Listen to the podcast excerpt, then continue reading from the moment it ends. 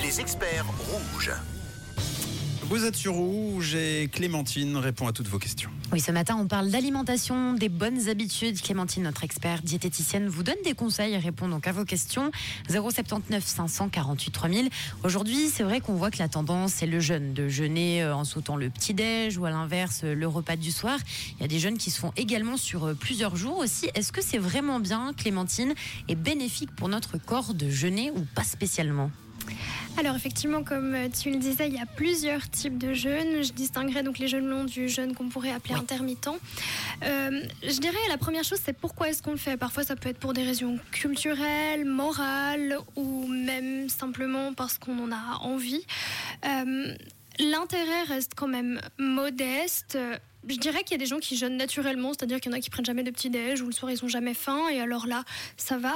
Pour autant, ce qu'on remarque dans les études, c'est que c'est difficile de conserver les bénéfices d'un jeûne sur le long terme. C'est-à-dire par exemple si on le fait avec la volonté de perdre du poids, en général on en perd pendant, mais dès le moment où on arrête, finalement, bah, les bénéfices sont pas conservés et donc on a tendance à reprendre du poids, voire même plus.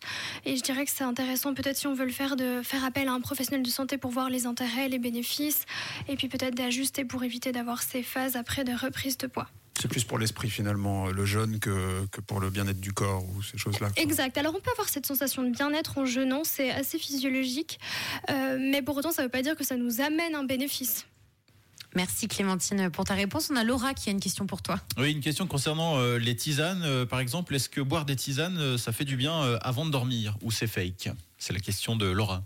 Alors, je dirais qu'il y en a certaines qui peuvent avoir, comme la camomille, etc., certains vertus modestes pour l'endormissement. Pour autant, ça peut être aussi parfois le rituel de se mettre au calme, de boire quelque chose de réconfortant. Et du coup, ça permet de faciliter l'endormissement. Mais donc, je dirais plutôt fake. Mais euh, si on est pour un bénéfice, ça, alors. Ça facilite pas la, digestion, par exemple ça peut juste, comme c'est chaud, bah, ça vient effectivement hmm. donner cette sensation de soulagement, mais ça va pas accélérer la digestion, hmm. etc. Alors, on a Julie sur le WhatsApp de Rouge qui euh, nous parle des crudités. Elle nous dit que le soir, elle mange beaucoup de, de salades, de pokéball. Elle voulait savoir si c'était bon pour la santé et notamment pour bien dormir de manger des crudités parce qu'elle se sent visiblement un peu moins lourde en allant se coucher. Alors, de manger des crudités, euh, je dirais quelqu'un de totalement normal qui ne souffre pas de troubles digestifs, absolument aucun inconvénient au fait d'en consommer. Euh, pour autant, être vigilant effectivement si on ressent un inconfort, mais dans l'ensemble, les crudités sont assez bien digérées et donc on peut tout à fait les consommer le soir sans autre. Bon, super. On a Thierry qui nous demande des idées de petit déjeuner équilibré qu'il pourrait manger euh, à la maison. Oui, alors je parlais tout à l'heure du muesli. Moi, je suis en ce moment sur le muesli noix de pécan et cannelle, euh, un peu en mode automne. Euh, sinon, tout à fait, des toasts grillés, ça peut être pratique aussi pour l'emmener avec soi. Un peu de pain complet, plus traditionnel. Et puis, si on est quelqu'un qui a un gros appétit le matin, ça peut être de compléter avec une portion de protéines, des œufs brouillés ou alors une tranche de saumon ou de viande. Et au niveau des collations, c'est vrai qu'on sait pas toujours quoi euh, prendre avec nous au boulot, quelque chose qui nous donne de l'énergie, qui soit équilibré. Donc, qu'est-ce qu'on peut prendre euh, comme collation, Clémentine? Je dirais que ça dépend euh, pourquoi on invite cette collation. Est-ce que c'est parce qu'on a faim? Alors, dans ce cas, on pourra se tourner vers un fruit, facilement vers aussi une source de féculents, comme on le disait, ou alors vers une portion d'oléagineux, tout ce qui est noix, noisettes, amandes, qui amènent des oméga 3, avec un pouvoir rassasiant quand même un peu moindre qu'un féculent, en tout cas sur le long terme. Et puis, je dirais que si c'est plutôt une envie, alors il faudra se tourner plutôt vers le truc qui nous fait envie. Parce que, bon, bah, si vous avez envie d'un morceau de chocolat, mais que vous mangez une pomme, bah, vous aurez mangé une pomme et toujours envie du morceau de chocolat. oui, c'est clair. Donc, euh, on mange son morceau de chocolat et on culpabilise pas, en gros. C'est plutôt ça, ouais. on a Stéphane qui a une question pour toi. On l'écoute, Stéphane. Coucou, Stéphane. Bonjour, Rouge FM. J'avais une question pour Clémentine, la diététicienne. Savoir ce qu'elle pensait des boîtes de conserve. Est-ce que c'est mauvais avec euh, les conservateurs qu'il peut y avoir dedans ou euh, c'est plutôt ok? Voilà, merci, une bonne journée alors, moi, je dirais que les boîtes de conserve, ça dépend lesquelles. Celles qui sont à base de légumineuses, en règle générale, c'est uniquement de l'eau, de l'eau, du sel. Euh, donc, plutôt prendre les bocaux en verre, ça évite un peu euh, d'avoir le, contact avec le métal, bien que ça soit pas trop grave. Et puis pour ce qui concerne plutôt les plats préparés, alors effectivement là c'est moins intéressant parce que souvent il y a beaucoup d'ajouts de sel, de matières grasses. Et puis pour les légumes en conserve, euh, il y a souvent pas mal de sel aussi. Donc je dirais que c'est pratique parce que ça fait gagner du temps. Et pour les légumes, peut-être plutôt de préférence les prendre surgelés, ça altère aussi moins leur qualité en micronutriments. Ok, super. Merci Clémentine. On a Nathalie qui nous dit Hello, boire du vinaigre tous les jours pour perdre du poids, est-ce que c'est bien? Alors, on entend beaucoup cette, euh, croyance, etc., qui vient d'un livre assez connu qui a fait beaucoup de bruit. Honnêtement, ça n'améliore ni l'insulinorésistance, ni la régulation de la prise alimentaire. Donc, euh, si ça vous plaît, pourquoi pas Je dirais que sinon, vous vous faites plutôt du mal pour pas grand-chose.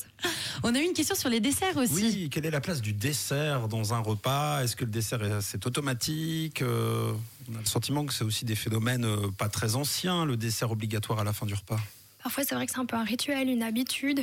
Alors, si on a encore faim ou envie, ça peut être intéressant de le prendre. En règle générale, un dessert équilibré, on le connaît, hein, c'est en général un produit laitier ou équivalent enrichi en calcium et puis un fruit.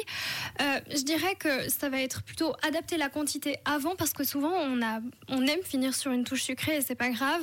Mais dans ce cas, du coup, d'être peut-être plus vigilant euh, à la quantité qu'on consomme sur le plat principal pour avoir encore la place de prendre un dessert euh, ensuite. Euh, D'ailleurs, Stéphanie euh, demande une idée de dessert idéal, par exemple. Ouais, alors je dirais que moi j'aime bien les, desserts un peu de yogourt dans lesquels on rajoute un peu d'avoine ou des graines de chia, ça amène des fibres et c'est assez intéressant. Ça peut aussi compléter l'apport de protéines euh, et l'apport du coup de féculents. Par exemple, le soir, si vous mangez juste une soupe, du coup, ça peut être un, dessert un peu plus riche qui tient plus longtemps encore. Et puis sinon, euh, classique, un petit biscuit avec la tisane pour bien dormir. Un grand merci Clémentine pour ta bienveillance et tous ces bons conseils. On va devenir euh, bah, des pros de l'alimentation grâce à toi. Je rappelle que tu es diététicienne à l'hôpital de la Tour à Genève. Si les auditeurs, Clémentine, souhaitent faire appel à tes services, ça se passe comment? Alors, je dirais que en règle générale, on reçoit les patients avec une prescription pour qu'ils puissent être remboursés de nos prestations. Donc, ils peuvent tout à fait prendre rendez-vous à notre secrétariat euh, que vous trouverez sur le site internet de l'hôpital de la Tour dans le service nutrition. Et puis, si toutefois vous avez des questions, vous pouvez aussi volontiers me contacter, soit sur LinkedIn, vous, me trouverez au nom de Clémentine Legrand. Et puis, sinon, par email, euh, vous pouvez euh, vous adresser au secrétariat. Bon, génial. Moi, je vais vous publier toutes les infos en story pour contacter Clémentine.